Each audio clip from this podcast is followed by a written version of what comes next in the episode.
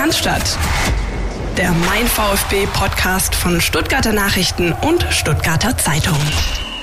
Ja, jetzt hat's den VfB dann doch auch in der zweiten Liga im Kalenderjahr 2020 erwischt. Niederlage in Fürth und äh, vor der Brust aber das wichtige Spitzenspiel gegen den Tabellenführer Arminia Bielefeld. Philipp Meisel ist da, hallo. Christian Pavlic, ich grüße, ich grüße nach draußen an alle Hörer. Servus, lass uns loslegen. Lass uns loslegen. Ähm, wir haben natürlich viel, worüber wir sprechen möchten, äh, müssen natürlich äh, die Niederlage gerade schon angesprochen im Frankenland. Äh, dann wollen wir so ein bisschen ja über, über das Thema Misslintat, Mentalität sprechen, das, das große Ganze mal ein bisschen beleuchten und dann auch über Dinge, die sich nicht äh, beim VfB abgespielt haben, aber dann auch auf den Fanplätzen oder auf den Fanblöcken der, der Stadien in vielen anderen äh, Städten Deutschlands an diesem Wochenende. Das ist ein Thema, das auch äh, die VfB-Fans äh, beschäftigt und noch nicht, noch, noch nicht, dazu sagen. Ja, aber möglicherweise oder ziemlich sicher bald auch. Äh, das versuchen wir einzuordnen, weil ich glaube, das ist uns auch eine Herzensangelegenheit, Philipp. Ich glaube, da verrate ich nicht zu viel. Ähm, blicken zurück auf ein ja doch äh, durchaus erfolgreiches Wochenende der Jugendmannschaften äh, und blicken ebenso auch voraus auf ja, Arminia Bielefeld. Und wir haben ein Jubiläum zu feiern. Oh ja, wer hätte das gedacht? Nee, also ich hätte es nicht gedacht, aber dazu kommen wir auch später. Ja.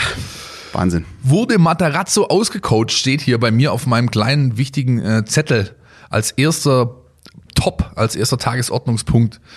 Und ich sage nein. Ich war vor Ort, ich habe das äh, gesehen und ja, Fürth ist wie in der Hinrunde schon äh, die Mannschaft gewesen, die dem VfB fußballerisch, taktisch wo das meiste entgegenzusetzen hatte.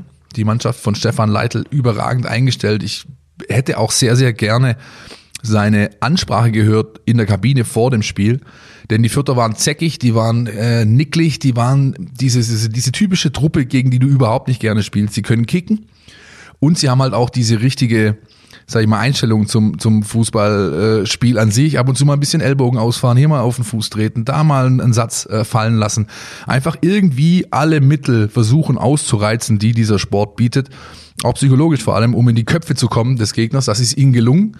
Nach so 25, 30 Minuten waren sie da drin und schlussendlich haben sie dann das Spiel auch so nach Hause gebracht. Ich muss aber auch sagen, Christian, bevor ähm, äh, ich den Ball an dich zurückspiele, was der VfB die ersten 20, 25 Minuten gezeigt hat, sollte eigentlich reichen, um einen Sieg aus Franken mit nach Hause nehmen zu können. Das ist leider nicht gelungen. Und das ist der eh eigentliche Punkt, so ist es. über den wir diskutieren müssen in diesem Spiel. Genau, das ist der Punkt. Ich habe ähm, diese Frage, wurde Matarazzo ausgecoacht, bewusst so ein bisschen provokant äh, hier aufgeführt und gut, dass du direkt schon drauf eingegangen bist. Mein äh, Gedankengang war eigentlich der, drehte sich darum, ähm, ich bin ja in Bochum gewesen beim Spiel und du ja jetzt in Fürth und ich habe so ein bisschen, zumindest für mich, die Parallele gesehen, dass die erste Halbzeit eigentlich sehr, sehr ordentlich ist. Der VfB die Fäden in der Hand hat und eigentlich die komplette Spielkontrolle hat und das so nach dem Wechsel ein bisschen abhanden gekommen ist. Also man muss ja auch sagen, trotz des 1-0-Sieges, die zweite Halbzeit in Bochum war jetzt kein Meisterstück, aber du hast es halt äh, dreckig 1-0 gewonnen. Und ähm, jetzt eben am Samstag ist dir das so ein bisschen vor die Füße gefallen. Das war so ein bisschen mein Eindruck.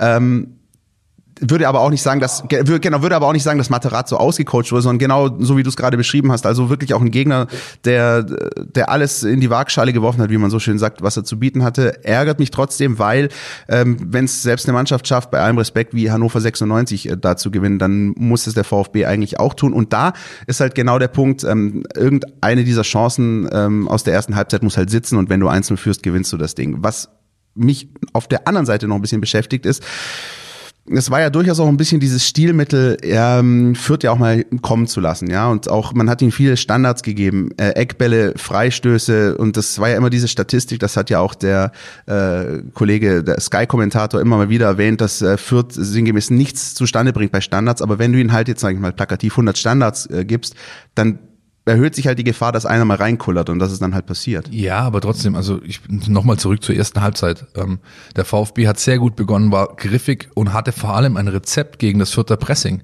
Die haben das, die haben doch quasi Chancen nach Schema F rausgespielt. Das war immer der Chipball auf Hamadi, der hat festgemacht, dann wird über die Außen angelaufen, dann kommt der Ball nach innen.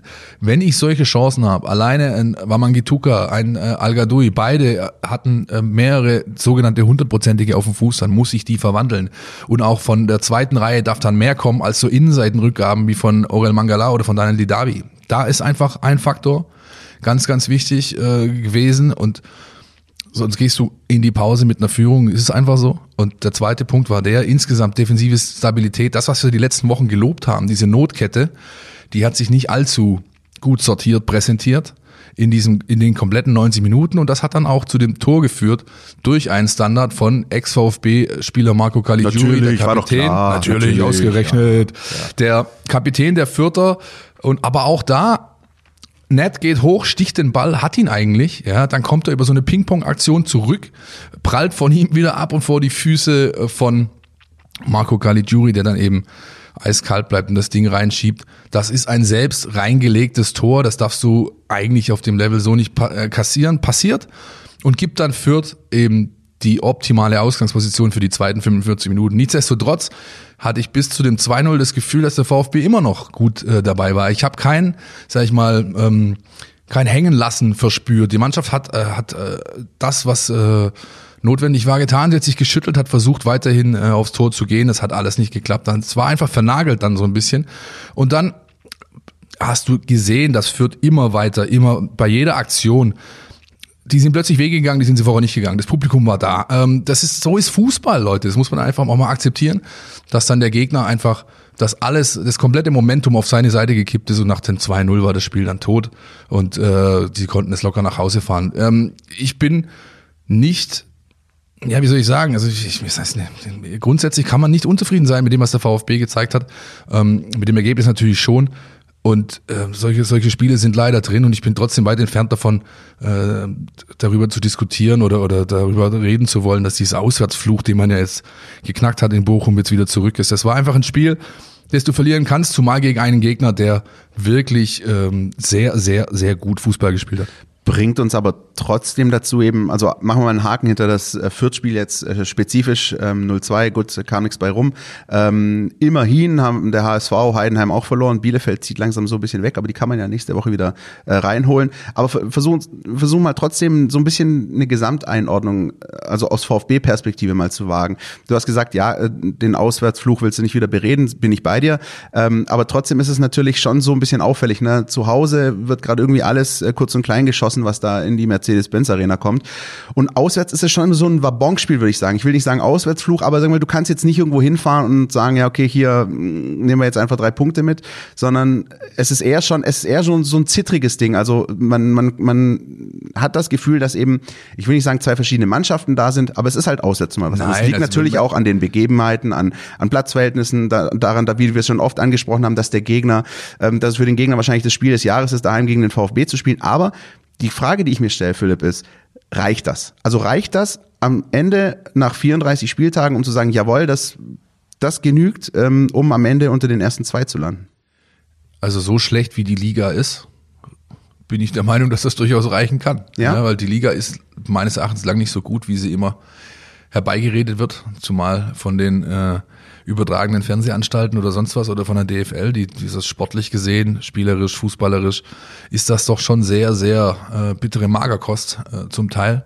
Und das siehst du eben auch anhand der klassischen Tabellenkonstellationen, Zahlen. Ja, wenn ich mir dann aber genau anschaue, was der VfB auswärts bietet, nämlich das sind glaube ich 17 Punkte, ist Platz 8 der Auswärtstabelle, dann ist das nicht ausreichend. Ja, da muss natürlich was passieren und das ist mit Sicherheit das, was man der Mannschaft ankreiden kann, über die gesamte Saison bezogen, die da findet halt keine Entwicklung statt auswärts. Ja, es ist ganz, ganz selten und wenn es dann mal eben ähm, dass eben, dass eben was mitgebracht wird und wenn dann eben mal ein vermeintlicher Schritt nach vorne passiert, wie in Bochum, dann ist 14 Tage später zumindest ergebnistechnisch, ja, mit dem, was man als Ertrag mit nach Hause bringt, dann gleich wieder der Schritt zurück oder vielleicht sogar zwei da. Äh, wird ein Thema bleiben bis Saisonende. Auf jeden ähm, Fall. Ähm, und äh, ja, wer mich, glaube ich, Bielefeld ist Vierter in der Heim und glaube ich Zweiter in der sind, Auswärts oder so. Die haben sich daheim richtig stabilisiert. Gut, hatten jetzt zwei Heimspiele halt, hintereinander. Die, die haben, haben halt ein relativ gewonnen, ausgeglichenes Verhältnis von genau. Heim-Auswärts-Punktebeute, äh, äh, Punkte-Ausbeute und das sieht man dann eben auch am Tabellenstand. Und diesen HSV kann man so gar nicht einordnen. Das ist echt, also das ist für mich halt einfach, ich würde mich eben aus VfB-Sicht ungern darauf verlassen müssen, was der HSV macht. Und deswegen muss da auswärts ein bisschen mehr bei rumkommen, weil sonst ähm, sehe ich das eher so, dass es nicht reichen würde. Zumindest nicht, um Zweiter zu werden. Ich, der HSV ja hat gerade auch ein Tief, aber hey, ähm, die werden sich schon noch zusammenreißen und ähm, ich finde, da muss der VfB ich will auf jeden Fall noch so, ein, ich will eine gar Schippe nicht so drauflegen. würde ich, würde ich gar nicht so weit gucken jetzt erstmal. Ich würde erstmal schauen, äh, was, was kannst du selbst regeln. Und das ist jetzt das Exakt. Spitzenspiel zu Hause und dann hast du Wiesbaden und Kiel vor der Länderspielpause. Und da sollte man ungeschlagen bleiben, um dann wirklich eine Ausgangsposition zu haben für diesen absoluten Endspurt in der Liga. Dann äh, Anfang April geht's los. Mit dann auch gleich HSV zu Hause. Also da, ähm, da würde ich jetzt erstmal den Fokus drauf legen. Und vor allem jetzt auf den kommenden Montagabend, worüber wir später nochmal sprechen wollen. Stimmt. Plus dazu spielt Arminia Bielefeld jetzt beim VfB und dann das Auswärtsspiel danach ist dann beim HSV. Also da wird sich jetzt dann doch einiges so ein bisschen tabellarisch einordnen. Ja, ähm, so der nächste Punkt, den wir uns so ein bisschen notiert hatten, ist ähm, so der Überbegriff Misslintat und die Mentalität. Ähm, sagen wir so, der Trigger, Herr Meisel, kam von dir. Was meinen Sie denn damit? Nee, der, der Trigger kam von Sven Mislintat. Das stimmt, ja. Der Trigger kam, oder eigentlich kam er von dem Fan, den wir nicht kennen, namentlich zumindest, der ihm vom Tribünen, äh, äh, ja, vom Tribünenplatz irgendwie was zugerufen hat, Mann, immer wieder, die Truppe hat keine Mentalität, irgendwas in diese Richtung. Woraufhin Sven Mislintat äh, deutliche Worte fand. Äh, unter anderem fiel der Satz, ich kann diesen Scheißdreck nicht mehr hören. Und mir geht's ehrlich gesagt ein bisschen ähnlich, denn ich find's immer wieder schwierig, wenn Spiele, die verloren gehen, die man zumindest im ersten Moment vielleicht gar nicht so in der Analyse richtig greifen kann, warum das so passiert ist, dann wird immer dieses Mentalitätsthema rausgekramt. Und das geht mir ehrlich gesagt auf den Sack. Vor allem, wenn man jetzt, wie in diesem Fall in Fürth, ich habe es vorher versucht, so deutlich wie ich es kann, irgendwie äh, darzulegen, Fürth hat einfach sehr vieles richtig gemacht. Ja? Fürth hat guten Fußball gespielt. Da waren einfach die Kritikpunkte defensive Instabilität, Standards hat, waren die Folge, viele für den Gegner und eben diese mangelnde äh, Abschlussqualität bei der, bei der Chancenverwertung. Das sind ganz klar Punkte gewesen, an denen man dieses Spiel, diese Niederlage letztlich festmachen konnte. Und dann finde ich es unangebracht, wenn man über Mentalität diskutieren will danach oder wenn Reporter, Reporter eben genau diese Frage stellen, nur weil sie nicht in der Lage sind, das vorher Gesehene auf die 90 Minuten auf dem Platz irgendwie entsprechend einzuordnen. Und das war am Samstag ähm, auch wieder einfach ein Thema. Und deswegen finde ich, muss man darüber sprechen. Ich glaube und ich finde, du kannst dieser Mannschaft nicht wirklich Mentalität absprechen. Ich habe ganz, ganz wenige Spiele in Erinnerung, mir viele, viele jetzt spontan keines einen dieser Saison, wo ich ganz klar benennen könnte, wo man es an dem Thema festmachen kann, dass die Mannschaft einfach nicht ja, Solari, Fari, wir gehen jetzt hier hin und spielen das irgendwie äh, mit Standgas runter. Das, das, nee, wenn ich den Satz höre, ich kann diesen Scheiß nicht mehr hören, da muss ich eigentlich immer erst an Rudi Völler denken, Ja. mit Waldi Hartmann. Ja, Aber ich ja, kann versichern, Sven Mislintat hatte kein Weizenbier getrunken auf der Tribüne, äh, auf der auf der ähm, Bank. und Waldemar Hartmann war auch nicht zugegen. Äh, nicht, dass ich wüsste. Auch Günter Koch leider nicht. Die Stimme, die Stimme Frankens war auch nicht da, leider. Aber du hast recht, dieses Mentalitätsthema ist natürlich so ein Ding. Übrigens auch nicht nur beim VfB. Man denke nur an das, was alles in der Hinrunde bei Borussia Dortmund dis diskutiert wurde. Ja, Favre, immer, der holen sie Marco immer diesen Reus. Quatsch raus. Ja. Das sind die gleichen Leute, die fragen äh, nach einem Tor und wie fühlt sich's an? Ja? Also da muss ich einfach ein bisschen mehr drauf haben, auch wenn ich Field, Field Reporter bin, ohne jetzt hier irgendeinen Kollegen in die in Sack und Asche zu treten, aber ganz oft ist mir das alles zu banal, zu oberflächlich, zu da muss doch mehr äh, mehr drin sein in, von der Fragestellung her und dann kommt auch mehr vom Antwortenden. Das ist ja ganz oft das Thema, ja. Wenn ich eine scheiß Frage stelle, kriege ich eine blöde Antwort. Ja, hier, was war's gestern Abend Karim El- Bellarabi, was haben Sie gedacht, als der Ball im Tor war? Ja, Tor. Äh. Ich meine, das ist Klare doch, Frage, klare also, Antwort. Entschuldigung, Leute, ja, da muss halt ein bisschen mehr kommen, dann kommt halt auch mehr zurück. Ähm, also dieses Mentalitätsding finde ich tatsächlich auch sehr, sehr fragwürdig. Und ähm, auch da muss man ja immer versuchen, die Dinge einzuordnen. Eigentlich ist vom Spielverlauf her das Ding in Fürth ja ähnlich gelaufen wie beispielsweise auf St. Pauli. Da liegst du dann 1-0 hinten und ähm, äh, gegen St. Pauli hat es der VfB halt einfach noch geschafft, den Ausgleich zu machen. Das wäre ja auch drin gewesen in Fürth, du hast es vorher angesprochen. Nur haben die halt eben weiter aufs Gaspedal gedrückt, haben das zweite geschossen, dann war das Spiel halt tot in dem Ja. Moment. Das heißt, du musst auch Spiele halt unabhängig voneinander betrachten und ähm, zu sagen, dass, dass es an der Mentalität lag, das würde ich auch, würde ich auch völlig hier in die Tonne kloppen. Das, ja. kann man einfach, ähm, in, also an diesem Spiel äh, aufgezogen, kann man diese Diskussion nicht führen. Ähm, insgesamt auf die Saison bezogen, auch unter Walter schon, fand ich, die Mannschaft hat immer gewollt, sie hat immer versucht, das umzusetzen, hat das entsprechend an den Tag gelegt, was, was eben gefordert ist. Ähm, was man ihr absprechen kann in gewissen Teilen, auch das haben wir jetzt vorher, ich, ich, wir wiederholen uns nur, ist das Thema äh, Lerneffekt. Ich muss halt Lehren draus ziehen und das ist hier und da nicht, nicht geschehen, deswegen aber eine Mentalitätsdiskussion aufzumachen. Also äh, nicht mit mir, ehrlich. Umso mehr freue ich mich, dass der VfB dann nach diesem Bielefeld-Spiel übrigens zwei Auswärtsspiele hat. Das werden wir alles in den kommenden Wochen beleuchten. Was ähm, auch in den kommenden Wochen auf jeden Fall ein Thema bleiben wird, ist das, was so am Samstagnachmittag äh, kurz vor 17 Uhr aufgeploppt ist in der was weiß ich, wie auch immer Arena sie jetzt mittlerweile heißt, in Sinsheim, die trägt ja gefühlt jedes halbe Jahr einen anderen Namen, ähm, nämlich die äh, Spielunterbrechung, zu der es dann gekommen ist im Zuge der ja, beleidigenden Plakate der Bayern-Fans im Gästeblock. Ähm, du und ich, Philipp, wir versuchen das alles aber mal ein bisschen einzuordnen, weil ich weiß ja nicht, wie es dir geht. Äh, ich finde, dass ähm, durchaus auch in unserer Branche, in, in, in der Sportjournalistenbranche äh, am Thema vorbei diskutiert wurde, was das alles angeht, weil man halt äh, selten dazu imstande oder gewillt ist, ähm, ja, die Dinge hintergründiger zu beleuchten. Wenn man diese, genau, wenn man diese ganze Thematik einfach völlig an der Sachlage oder ja, vorbei äh, versucht zu diskutieren. Also wenn ich mir vor allem anschaue, was die öffentlichen Rechtlichen da abgezogen haben. Es war ein intellektueller Meltdown, will ich fast schon sagen. Äh, zumindest in den ersten, äh, sage ich mal, 12, 18 Stunden nach dem tatsächlichen Tathergang, den Ereignissen. Was da teilweise passiert ist, ich will gar nicht länger drauf eingehen. Christian, du vielleicht, aber ich. Ja, ja. Ich, ich würde gern Folgendes sagen. Also ich würde das, um die ganze Thematik mal einzuordnen, Punkt eins, was über allem steht, ja. Die Plakate, so wie sie dann waren und so wie sie präsentiert wurden, gehen nicht. Ja, das ist beleidigend, gehört sich nicht. Punkt. Das steht über allem. Aber darüber hinaus betrachtet gibt es halt einige Punkte, die mich nachdenklich stimmen. Zum einen, wenn ich jetzt mal in diesem Sinsheimer Stadion bleibe, ähm, da haben sich dann diese Szenen abgespielt, äh, alte weiße Männer, äh, namentlich äh, Herr Rummenigge und Herr Hopp, äh, nehmen sich Schön, in den Arm. Schön, dass du nicht Rolex-Kalle gesagt hast. nehmen sich in den Arm, lassen sich da vor der Kurve feiern. Dieses dieses zwölfminütige Rumgespiele da, alles schön und gut, das ist ein Zeichen, aber ich sag dir halt eins, ja, wenn dieses Spiel nicht 0-6 steht, da kannst du mir kannst du mir nicht erzählen, dass die sich hier den Ball rumspielen. Das heißt, ähm, ich habe ja also ich, ich sag's ich sag's ich sag dir, wie meine Meinung ist. Aus Bayern Sicht ist das kommunikationstechnisch absolut perfekt. Die können sich als der Retter des deutschen Fußballs ein bisschen präsentieren, aber als Hoffenheimer finde ich das ehrlich gesagt fast schon erbärmlich bei 0-6 äh, den Ball rumzuspielen und man möchte ihn fast aus sportlicher Sicht wünschen, dass sie am Ende irgendeins ihrer Saisonziele wegen eines Tores nicht schaffen, weil sie nicht aufs 1-6 gegangen sind. Also das ist das eine. Ganz kurz, Philipp, du merkst, ich bin gerade so ein ja, bisschen ja, ja, im, im, im ja, Flow. Ich muss, ich, ich muss, ich versuche dir den Raum zu lassen. Das, das ist das eine, was, was mich beschäftigt. Ähm, das andere ist ähm, die Verhältnismäßigkeit. Und ich glaube, da kommst du dann auch gleich nämlich noch ins Spiel. Ähm, es gibt diesen Drei-Stufen-Plan. Ähm, ja, erst kurze Unterbrechung, dann in der zweiten Stufe werden die Mannschaften reingeschickt und die dritte Stufe wäre dann ein Abbruch.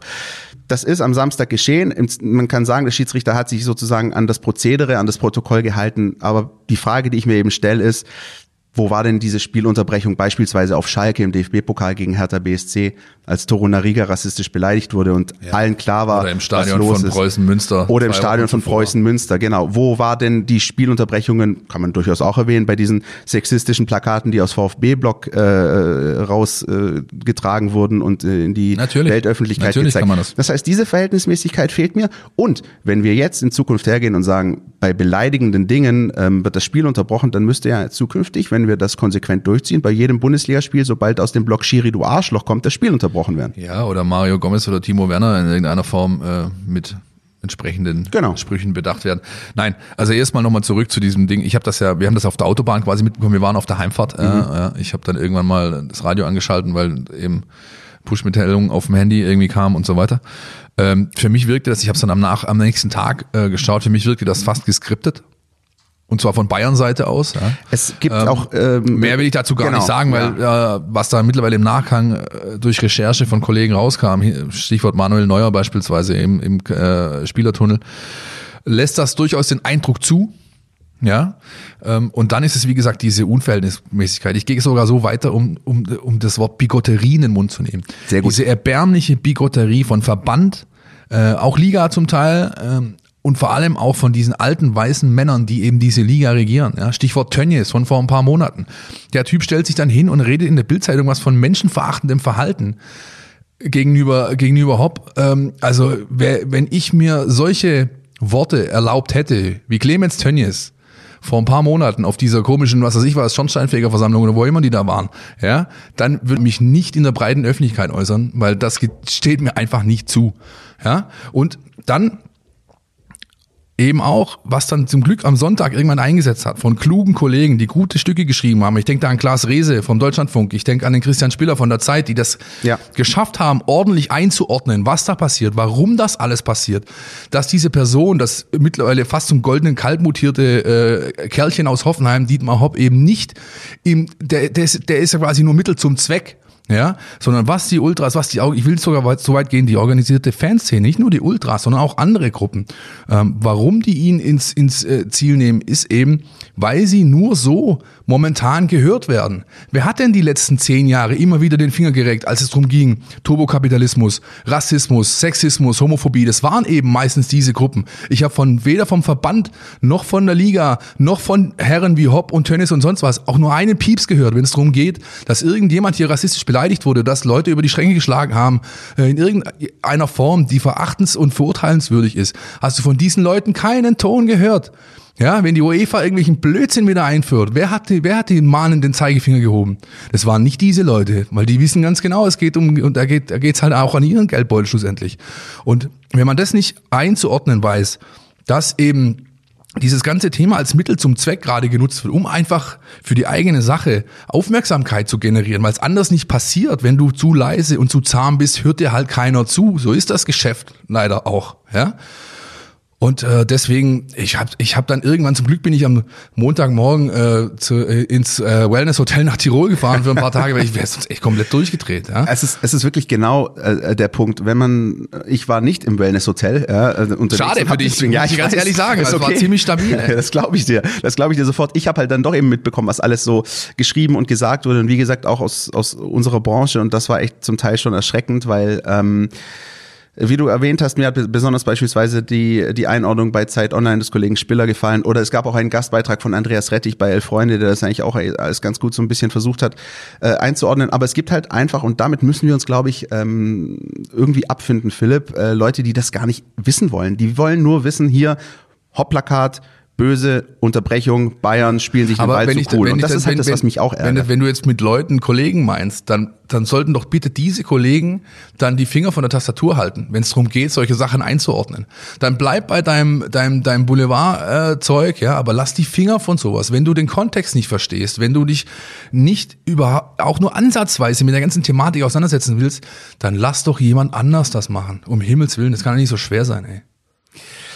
Äh, ja, äh, ihr merkt vielleicht auch, dass das ist doch ein, ein Thema, bisschen was uns ein bisschen wir, beschäftigt. die Pumpe gerade hier bei beiden, aber ist gut, ist ja. gut, ist gut. Und äh, auch die Tatsache, dass sich das sozusagen seit Samstag späten Nachmittag bis hin über deinen Wellnessurlaub hinweg hält, ja. äh, spricht doch dafür, dass es ja, ein Thema ist, was weiter, das unter wird den Du siehst doch ganz genau, was passiert. Das ist ein Solidarisierungseffekt eingetreten. Ja, es geht nicht mehr nur um die Dortmunder, die eine Kollektivstrafe bekommen haben, äh, sondern alle anderen machen mit. Ja, und es wird sich weiterziehen und zwar so lange, ähm, äh, bis bis bis wieder gesprochen wird. Und das ist, wenn ich jetzt irgendwas appellieren äh, wollen würde, ist es richtig? Weiß ich, ja, ja aber anyway, anyway, dann Leute, also Diskussionsbereitschaft sollte grundsätzlich von allen Parteien immer gegeben sein. Hat die DFL jetzt ein paar richtige Schritte schon vor, ähm, ähm, vorgegeben jetzt die Tage, aber auch, ich weiß auch, dass beispielsweise auf, äh, übrigens äh, Initiative des Vereins hin, äh, Stuttgarter äh, Fan organisierte Fans mit der Vereinsführung gesprochen haben die Tage ähm, und grundsätzlich an die Fans appelliert.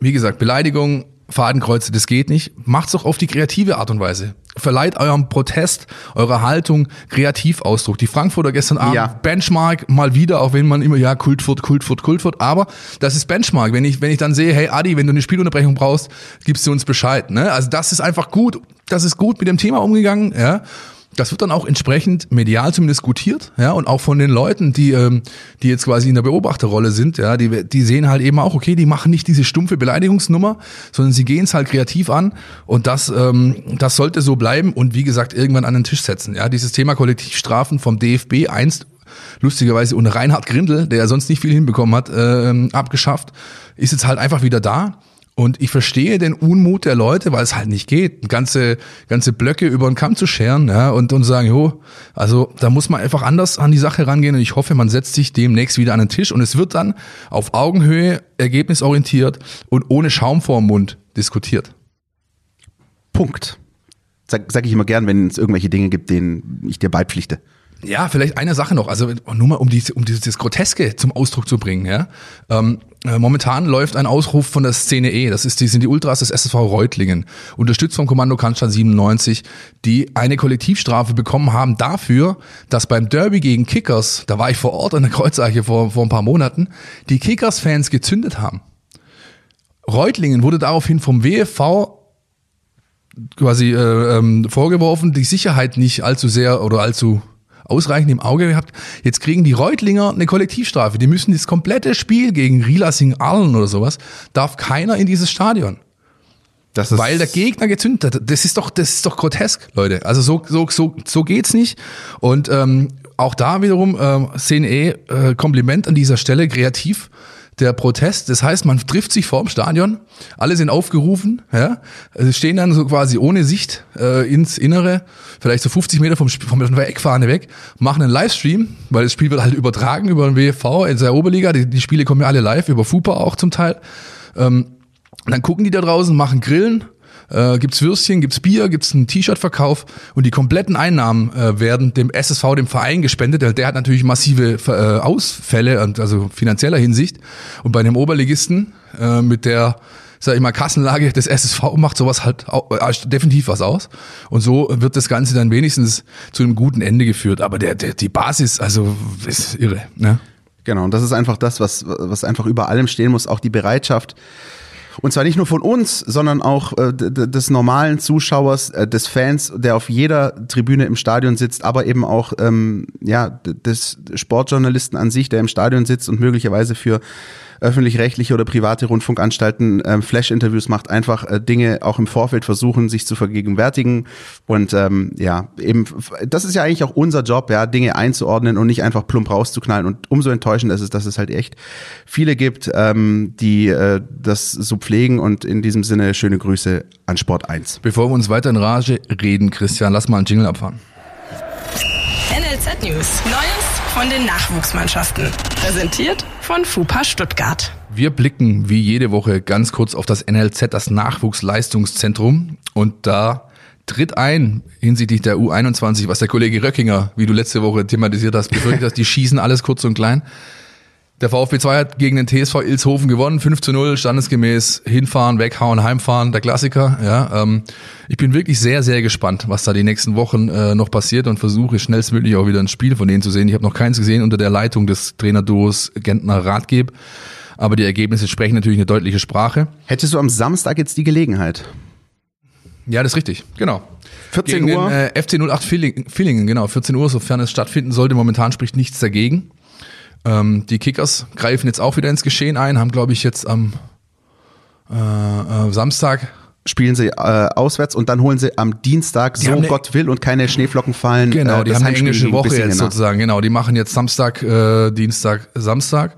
Ja, da bin ich gespannt, wie sich das gestaltet, denn die sind jetzt natürlich so ein bisschen unter Zugzwang. Dadurch, dass sie nicht kicken konnten, hatte ich an dem, äh, an dem Abend noch in meiner Stammkneipe lustige äh, Verschwörungstheorien zu hören bekommen, von wegen, die Stadtverwaltung ist an allem schuld, da hätte man locker kicken können, die will bloß Geld sparen für die Rasenheizung, die will doch, dass die Lampe aufsteigt und so. Das war großartig. Ja. Das ich ich habe mich dann irgendwann einfach hingesessen, habe äh, mit dem guten Mann versucht zu diskutieren, aber es war eigentlich also Fehlversuch. Also, aber ich habe ihm dann gern zugehört. Er hat noch einige. Das war so ein klassischer äh, Schräggastro-Kneipen-Gast, der dir Ich liebe in es. Ein, in, mit zwei Halbsätzen auch noch S21 früher beendet und wahrscheinlich noch die Weltwirtschaftskrise abschafft und so. Ah, großartig. Ja, also ich hatte echt Spaß und halt ein blauer durch und durch.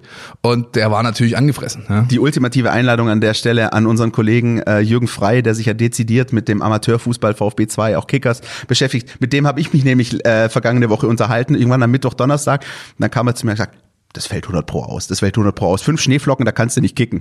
So ich habe ernsthaft gedacht, den Kerl hierher einzuladen. Ja, vielleicht sollten wir das auch mal machen. Vielleicht sollten wir so eine kleine Oberliga-Kolumne, so ein Kommentarmäßig einführen, den er einsprechen kann. Ähm, also er ist wirklich auch äh, Stammgast dort, er ist regelmäßig da. Ich muss mir das echt nochmal überlegen. Es wäre pures Podcast Gold, Leute. Auf jeden absolut. Fall. Was für Konnoisseure würdest du sagen? Ja, definitiv. Die U19 ähm, hat äh, unentschieden gespielt äh, im Derby gegen den KSC. Das war lief ein bisschen unglücklich. Da war auch äh, Nico Willig nicht ganz so zufrieden, ne, nachdem dann kurz vor Schluss doch noch der Ausgleich gefallen Nee, ist. gar nicht. Die hat man natürlich, also erstmal hat man Glück gehabt, erste Halbzeit, äh, da hält der Seba Hornung, nee, nicht der Seba Hornung, der, der äh, Flo Schock hält, hält noch einen Elfer von Karlsruhe. Ja. ja. Da kannst du also deutlich höher zurücklegen, dann drehst du es eigentlich und schenkst es am Schluss her. Das ist natürlich nicht das, was du dir erwartest. Bis jetzt muss man sagen, so ein bisschen Sand im Getriebe bei der U19 seit dem äh, Restrundenstart, um mal wieder eins unserer Lieblingswörter der letzten Wochen anzubringen. Katsching, richtig. Ähm, jetzt am Sonntag äh, zählt's. Zählt's zwar so richtig, klar zählt's im Derby auch natürlich gegen KSC, aber jetzt Erster gegen Zweiter, VfB gegen Bayern, 11 Uhr, Säbener Straße, Trainingssendung, Livestream äh, via DFB TV, glaube ich. Also ihr könnt das Spiel live verfolgen, schaut's euch an.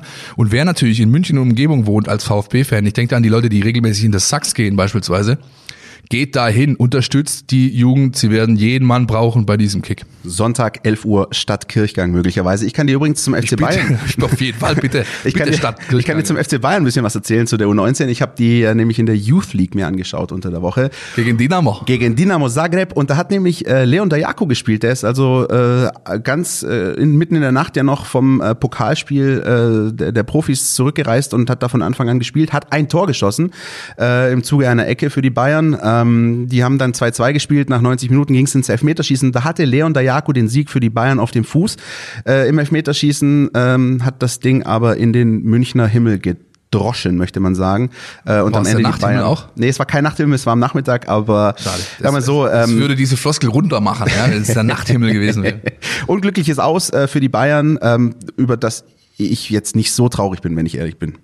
Es liegt aber nicht an Bayern, sondern an Dynamo Zagreb. Ja, natürlich, ich verstehe durch. Also jeder hat halt so ein kleines Pläsierchen. Ja, ne? Bei mir ist es äh, Glasgow Celtic, bei dir sind es halt die äh, Jungs aus Zagreb. Ist ja So ist es. vollkommen in Ordnung. U17 hat auch gewonnen. 5-2. Ja, das Spiel habe ich live gesehen. Äh, Ticker habe ich ja durchgezogen, habe ich angekündigt gehabt. Ähm, war sehr unterhaltsam, äh, ehrlich gesagt. Ich habe mir also richtig flottes Spiel von beiden Mannschaften, gehören ja zwei dazu, ist ganz logisch. Und äh, hinten raus hat dann die Mannschaft von Murat Easy ganz klar ihre Qualität gezeigt, die sie schon hat, auch wenn es natürlich ähm, so eine Mannschaft ist, die sich im tabellarischen Niemandsland weiterhin befindet. Aber standesgemäßer Sieg und so ein bisschen auch die Revanche gegen das kleine Kleeblatt ja, für die Niederlage ähm, der Profis am Tag zuvor. Wenn ich da vielleicht noch eine Beobachtung teilen kann, dann ist es, dass auch da jemand mitspielt, der jahrgangsjünger ist. Ähnlich äh, Lee Eckloff bei in der U19, der mit 17 da agiert und auch schon bei den Profis am Start war. Ähm, Raul Paula heißt der junge Mann.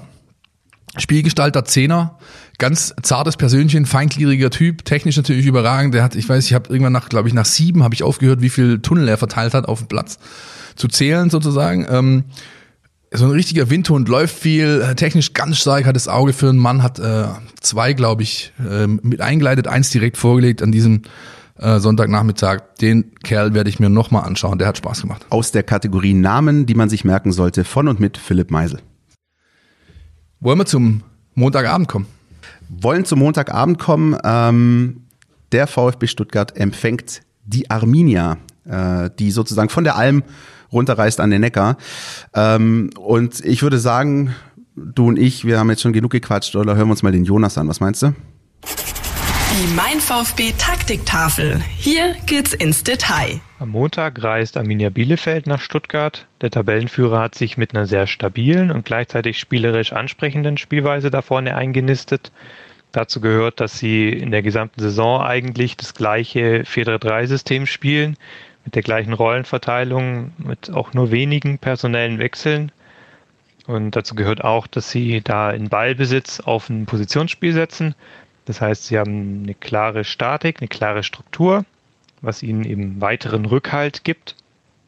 Und was Bielefeld in dieser Systematik besonders gut macht, ist die Ballzirkulation in der ersten Linie. Da binden sie dann ihren Torwart Stefan Ortega auch sehr, sehr gut ein. Und wenn dann Gegner angelaufen kommt, äh, im Angriffspressing, dann können sie das eigentlich ganz gut knacken, sofern der Gegner das zum Beispiel nicht völlig konsequent macht oder kleinere Lücken lässt oder ähnliches.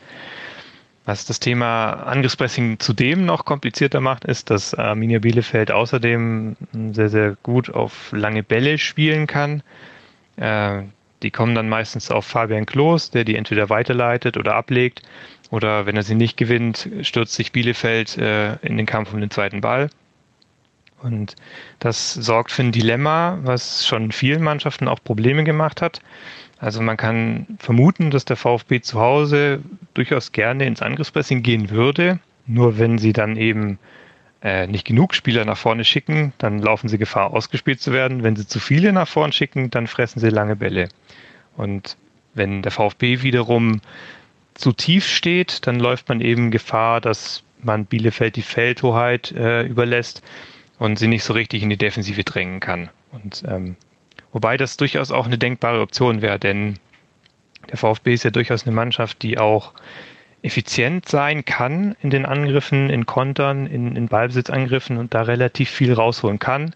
Das heißt, so ein Ansatz könnte auch funktionieren. Es wird auf, aber auf jeden Fall eine interessante Frage sein, was der VfB für eine Strategie und für eine Einstellung für dieses Spiel findet. Vielen Dank, äh, Jonas Bischofberger, unser Taktikexperte, der das alles so ein bisschen versucht hat zu beleuchten jetzt im Vorfeld dieses Spitzenspiels. Das alles könnt ihr übrigens nicht nur in akustischer Version euch zu Gemüte führen hier bei uns, sondern auch schriftlich. Es gibt bei uns äh, in der App Mein VfB oder auf stuttgarternachrichten.de das Ganze als schriftliche Taktikanalyse quasi unter dem Motto, wie das Matarazzo-Team den Spitzenreiter schlagen kann. Schaut's euch an, lest euch durch, das ist echt spannend. So, ich könnte jetzt wieder die, die Nummer fahren von wegen, habe ich nicht gesagt? Na, mach doch. Nein, mache ich nicht. Aber ich, ich finde es einfach, also jetzt mal völlig äh, ähm, nüchtern betrachtet, ich finde das einfach stark, was die Woche für Woche auf den Platz bringen. Und deswegen kann ich dir auch die Frage beantworten, die du hier aufgeschrieben hast, kommt das Spiel zur rechten Zeit? Mit einem klaren Ja. Denn es ist jetzt an der Zeit, dass du diesen Lauf dieser Typen irgendwie unterbrechen musst, weil sonst ziehen sie es durch bis Saisonende. Die brauchen jetzt einen Dämpfer und wer, wenn nicht der VfB, kann ihnen den verpassen. Das Beeindruckende bei Arminia Bielefeld ist einfach nicht nur, dass, wir haben uns ja vor ein paar Wochen drüber unterhalten, als sie Jan Regensburg auseinandergenommen haben. Das Beeindruckende ist aber, dass sie jetzt auch noch die schmutzigen Spiele einfach 1-0 gewinnen. Zweimal hintereinander ja. daheim. Spiele, die echt 0-0 ausgehen können. Gegen Hannover können sie sogar verlieren. Ja, klar. Aber, aber, das ist ein Stück weit, sorry, wenn ich jetzt reingrätsche, das ist ein Stück weit halt auch dieses, dieses, dieses Glück des Tüchtigen. Das hast du dir erarbeitet, ja, dass diese Spiele jetzt auf deine Seite fallen. Ich würde sogar so weit gehen und sagen, ein Stück weit Sieger gehen auch. Also ja, das hast du dann irgendwann. Natürlich. Und ähm, wenn du vorne eben einen Fabian Klos hast, der die Dinger dann irgendwann reinigt, dann, dann gewinnst du diese Spiele. Es ist wirklich beeindruckend, wenn man sich auch einfach die ganz nackten Zahlen nochmal anschaut. Arminia Bielefeld hat bisher in dieser Saison zwei Spiele verloren. Das eine war gegen den VfB im Heimspiel, 90. Minute Al Gadoui. Das andere war vor Weihnachten auf St. Pauli. Und ansonsten haben die keine Spiele verloren. Sie spielen oft zu null. Das ist auch das, was Fabian Klos immer wieder erwähnt hat. gesagt, naja, wenn wir hinten natürlich kein Tor kriegen, dann reicht uns vorne meistens eins. Und so ist es jetzt zweimal gekommen. Und trotzdem, Stichwort Fabian Klos, Philipp, das hast du auch schon mal in einer der letzten Folgen angerissen, die Arminia ist viel, viel mehr als Sie ist viel, Klos, ne? viel mehr als, äh, sie ist viel, viel mehr als er. Äh, er ist natürlich ein Ankerpunkt dieses Spiels von Uwe Neuhaus. Ja, da wird eben sehr viel mit langen Bällen gearbeitet, aber sie sind nicht, sie sind nicht irgendwie also aus der Not geboren, sondern sie sind einfach ganz klar ähm, Teil des Spielstils dieser Mannschaft. Er kann sie halt auch festmachen. Aber ich rede da von Leuten drumherum. Ich, ich nehme einen äh, Sebio Suku, ja, beispielsweise. Ähm, die Abwehr, die, die durchaus stabil ist, die so oft wie keine andere zu Null gespielt hat. Ein starker Torhüter. Ähm, der ist der beste Torhüter der Liga, Gregor Kobel ausge, ausgeklammert. Aber was äh, Ortega da spielt, ist einfach überragend. Das ist erstligareif, ja, fußballerisch vor allem. Ja ähm, aber eben auch was äh, die klassischen Torwartthemen angeht, Strafraumbeherrschung, Linienspiel und so weiter. Ähm, das ist absolut erstligareif und wie gesagt, wenn man die Historie dieser Mannschaft kennt, die ist gewachsen über Jahre. Da ist nicht viel passiert. Sie kann einen, Mann wie, oder einen Ausfall eines Mannes wie Vogelsammer, der elf Buden, was weiß ich, wie viele Vorlagen gibt, den kann die einfach so nahtlos ersetzen. Und das kannst du nur, wenn du in dir ruhst, wenn du gewachsen bist, wenn das organisch passiert ist, dein, dein, dein Aufschwung. Der kommt nicht von ungefähr.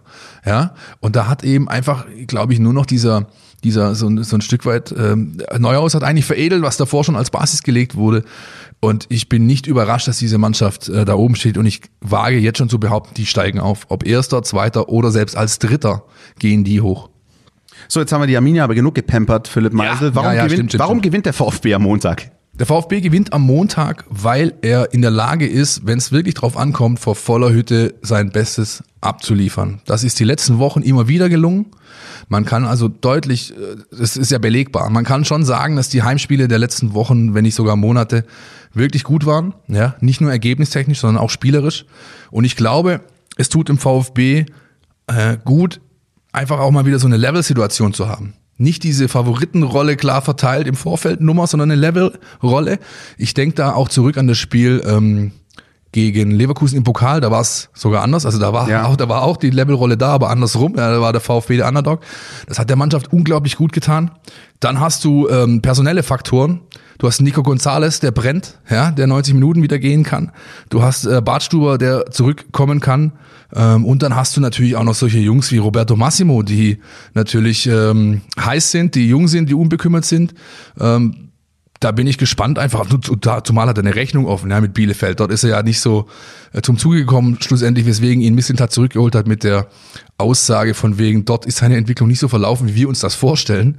Ähm, und jetzt beim VfB hat er die eben vollzogen und da hängt es, glaube ich, nur am Oberschenkel, soweit ich weiß, oder? Ob genau, Roberto Massimo hat jetzt bei den ähm, ersten beiden Trainingseinheiten zu Wochenbeginn, beziehungsweise am Dienstag und Mittwoch nicht trainiert, hat individuell so ein bisschen im Kraftraum äh, Übungen gemacht, weil eben der, der Oberschenkel doch noch ein bisschen zuckt. Ähm, die, äh, sagen wir mal, das Bulletin, das äh, vom, von Vereinsseite rausgegeben wurde, sagt aber, es ist eher, wo eher nicht dramatisch. Ähm, er wurde auch ähm, im Spiel in Fürth gerade rausgenommen, bevor es zum Faserriss kam. Ähm, und trotzdem ist es natürlich eine Geschichte, die man ein bisschen im Blick behalten muss. Unser Kollege Carlos Ubina trifft sich, glaube ich, im Moment äh, während wir hier aufnehmen mit live, ihm. während wir hier live aufnehmen, Philipp. ja, und spricht mit ihm äh, über natürlich seine aktuelle Situation, über seine äh, also äh, gesundheitliche, aber eben auch über die Entwicklung der letzten Wochen und Monate und ähm, der hat ja wirklich, also jetzt zumindest seit Neujahr, der hat ja, das ist einer der Gewinner von, äh, von Mabea gewesen, können wir glaube ich so stehen lassen, Christian, und zeigt ähm, auf dem Platz auch, dass da demnächst glaube ich noch ein bisschen mehr kommt von dem jungen Kerl. Was machen wir mit Holger Bartstuber? Ja, schwierige Frage. Ich habe mir lange echt diese Frage gestellt. Eine der Fragen, mit denen ich nach Österreich gefahren bin, ins Wellness Hotel tatsächlich, ja, weil ich eben diese Abwehr, wir haben ja drüber gesprochen, ändert man die Konstellation. Da war letztes Woche Thema in der Sendung und deswegen ist es mir wieder eingefallen äh, oder habe ich einfach drüber nachgedacht. Ich bin mittlerweile auf dem Dreh, dass ich sage, du musst in so einem Spiel, wo es einfach auch auf Erfahrung ankommt, ähm, in solchen Highlight Games musst du Holger einbauen weil er eben genau das hat. Ne? Also ich glaube, kaum einer oder über irgendeiner in der Mannschaft, Mario Gomez ausgenommen, hat auf höherem Level gespielt über längere Zeit als er, äh, Champions League erfahren und so weiter. Und ich glaube, er wird mit genau diesen Faktoren der Mannschaft gut tun in diesem Spiel und deswegen glaube ich, dass er eingebaut wird oder er hoffe es zumindest, weil es einfach eine Rolle spielen wird. Ich habe auch den Eindruck, dass diese, sag ich mal, Aufbau, Trainingssteuerung auch auf dieses Spiel hin so ein bisschen geschehen ist. Also ja, das ja, äh, äh, einfach noch ein bisschen kürzer treten, langsam machen, weil ich glaube, dieses Bielefeld-Spiel ist das gewesen, ähm, dass die Verantwortlichen und Bartstuber selbst so im Blick hatten, so da will ich wieder voll ja, da das wurde ja mehrfach kommuniziert. Also vielleicht ja. nicht ganz so deutlich, ja, aber es war schon darauf ausgerichtet. Selbst bei Marcin Kaminski ist es eigentlich darauf ausgerichtet. Da bin ich gespannt, was da jetzt in der Resttrainingswoche passiert. Ähm, Bartstuber war letzte Woche schon im Kader, das heißt, er war letzte Woche schon spielfähig. Ich gehe davon aus, dass der am Montag von Beginn an spielen wird. Außer natürlich, immer vorausgesetzt, es passiert jetzt nicht noch beim Abschlusstraining oder der Spieler selbst sagt irgendwie, du, hm, lass mal noch und so weiter, ne? Und dann geht's einfach, das ist der Klassiker, dann geht's, soweit die Füße tragen. Und wenn dann eben nach 60 Minuten 65, 70 Schluss ist, muss man halt gucken, wie man es ersetzt und wie man es kompensiert und wie man es dann nach Hause fährt. Aber ich gehe fest davon aus, dass Holger in der Stadtelf stehen wird am Montagabend äh, belehrt mich hoffentlich niemand eines Besseren, aber ich lege mich echt fest. Gegenansichten gerne jederzeit per Mail oder Social Media, mein VfB an uns. Aber ich bin bei dir, Philipp. Ich ähm, denke auch, wenn du die Möglichkeit hast, wenn du Holger Bartsch hast, der fit ist, der motiviert ist, ähm, das tut der Mannschaft gut, zumal, wie wir es auch vorher schon beleuchtet haben, dass er im letzten Spiel nicht ganz so optimal gelaufen ist.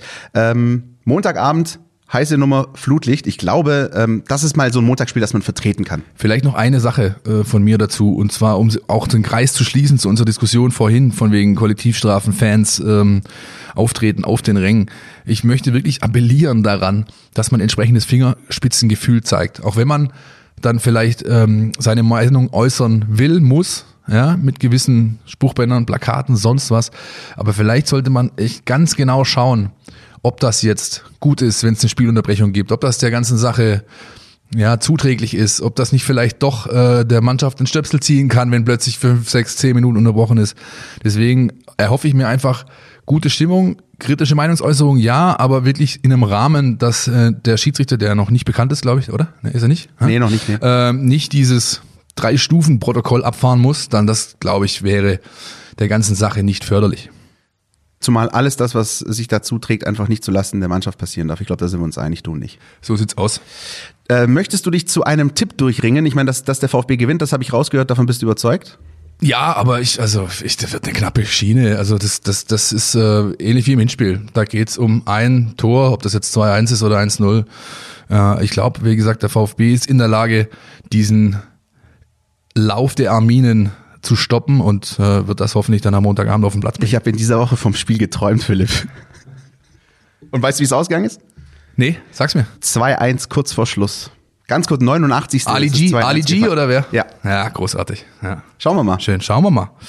Wir schauen auch zurück auf jetzt 100 Folgen Podcast. Wahnsinn. Hättest du das gedacht, ehrlich Nee. gesagt, als man uns hier vor zweieinhalb Jahren oder was, äh, als wir das Thema aufgebracht haben, ja, stell doch doch mal in die Kabine da rein und probiert das mal aus. Und dann haben wir in fünf Minuten äh, Hot Take irgendwie roh, ungeschnitten an die Geschäftsführung äh, präsentiert und seitdem stehen wir Woche für Woche hier drin. Mit kleinen schöpferischen Pausen äh, im Winter oder Sommer. Oder im manchmal. Wellnessurlaub. Im Wellness, ja, ja, genau. Ich bin rechtzeitig zurückgekommen. Ja, ja, klar. Nein, aber Für die hundertste Folge, also nichts anderes habe ich erwartet. Genau, ich glaube, es ist einfach auch an der Zeit, mal so ein bisschen Danke zu sagen. Erstmal Danke an unsere, äh, ja, an unsere Vorgesetzten, uns diesen Raum zu geben, einfach auch, ja, ja das ist, äh, ähm, war am Anfang sicherlich nicht alltäglich. Mittlerweile erreichen wir äh, eine fünfstellige Anzahl von Hörern Woche für Woche, was wir wirklich auch an euch da draußen ganz, ganz großes Lob. Ihr nehmt das an, ihr gebt uns Feedback, ihr nutzt unsere sozialen Netzwerke, wir finden das echt stark, versuchen auf alles irgendwie einzugehen, egal auf durch welchen Kanal es kommt. Und natürlich muss man auch an dieses Team hinter dem Team denken. Ja. ja? Das fing an mit Alex Kneisel, unserem Producer bei Antenne 1 noch, als wir mit Antenne noch zusammengearbeitet haben, der mittlerweile zum SWR geflüchtet ist. Ich hoffe, du hörst es, Alex, da stehen immer noch ein paar Biere aus, die auf deinen Deckel gehen. Ja? Und hoffentlich nicht vor uns geflüchtet. Ja, äh, hoffentlich das nicht, genau. Dann der Holgi, der quasi den Nachfolger gemacht hat von Alex bei Antenne, der überragend war über die ganze Zeit. Und ähm, jetzt ähm, natürlich, indem wir es, seit wir es selber produzieren, Hannes äh, Frei und auch der äh, Sebastian Arendt, der Kralle und alle, die einfach, Alex Witt, ja, äh, unser, unser Werk, die Werkstudenten, alle, Praktikanten, alle, die alle, die irgendwie mithelfen, uns mithelfen. da, uns da Woche für Woche ähm, ja, ähm, diese, diese Bühne zu geben, richtig top, finden wir stark und so ein kleines Tränchen verdrücke ich dann wahrscheinlich heute Abend, äh, wenn ich zurückdenke an die letzten 100 Folgen. Hat wirklich großen Spaß gemacht und ich hoffe, es kommen nochmal 100 drauf.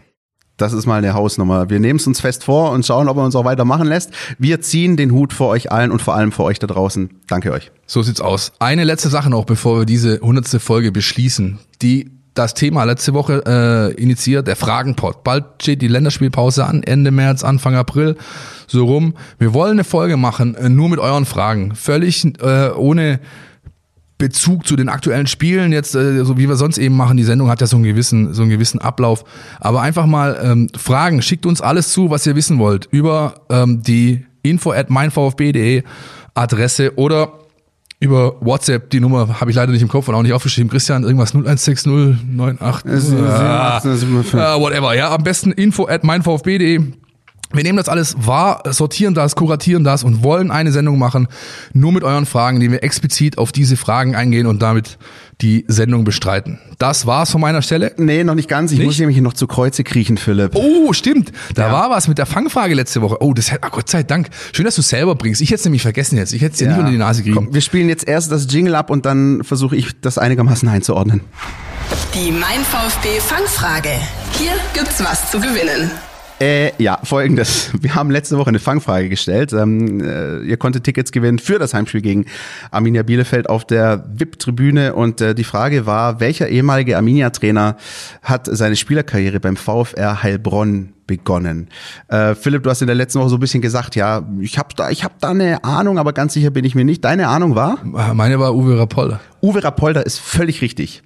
Äh, wenn der Pavlic jetzt aber anständig recherchiert hätte, dann hätte er gemerkt, dass nicht nur Uwe Rapolda ehemaliger Arminia-Trainer ist, der seine Spielerkarriere beim VfR Heilbronn begonnen hat, sondern auch Rüdiger Rehm, Richtig. der den, mittlerweile äh, SVW in Wiesbaden trainiert. den hatte ich überhaupt nicht auf der Rechnung. Nee, ich auch Äh, nicht. Ich, also ni- nicht, nicht in Bielefeld, ja, das wusste ich, aber VfR Heilbronn nicht. Ich hatte so ein bisschen, ich schwankte zwischen äh, äh, Jürgen Kramny, der auch so Ludwigsburg da hinten äh, aufgewachsen ist, ja, und äh, hm, vielleicht mal in Heilbronn äh, reüssierte. Das war aber nicht der Fall, sondern er war nur Trainer von Arminia Bielefeld und von VfB natürlich.